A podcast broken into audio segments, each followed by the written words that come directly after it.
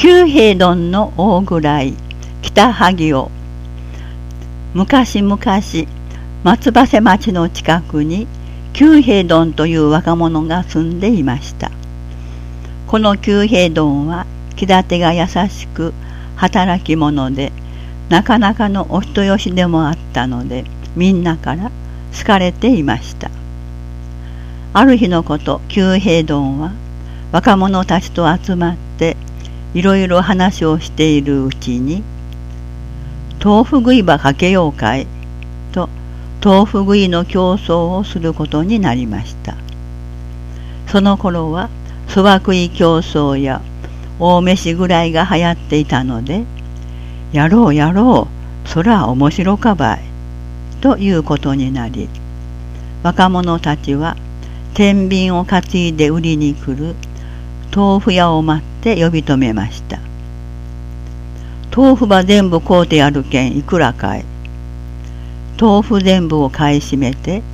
休丁食べたものが勝ちと決めました。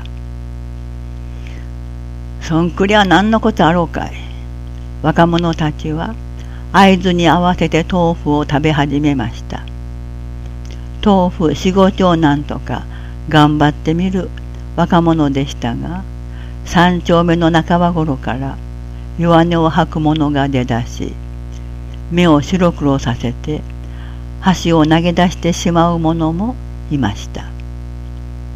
ところがそんな中で九平丼はそれはそれは面白いほどの速さで豆腐を5丁6丁と飲み込んでいきます。でもさすがに7丁目となると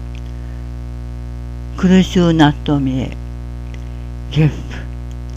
ゲップ。あと8丁9丁。やっとのこと8丁を平らげた時には九平丼の腹の皮はもう伸びるだけ伸びてタヌキの腹包みのようになってしまいました。苦しか。若者たちの間からわいわいと声をかけられ九平丼。もう一頑張りと最後の九丁目の豆腐を口に入れた途端腹の中に詰まっていた豆腐がいっぺんにちょうど阿蘇山が噴火した時のように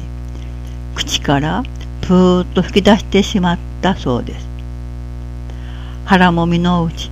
ちゅうことわざがあっとにな周りの若者たちは口々に言ったそうです。それ以来九平丼の体は豆腐のようにふにゃふにゃになり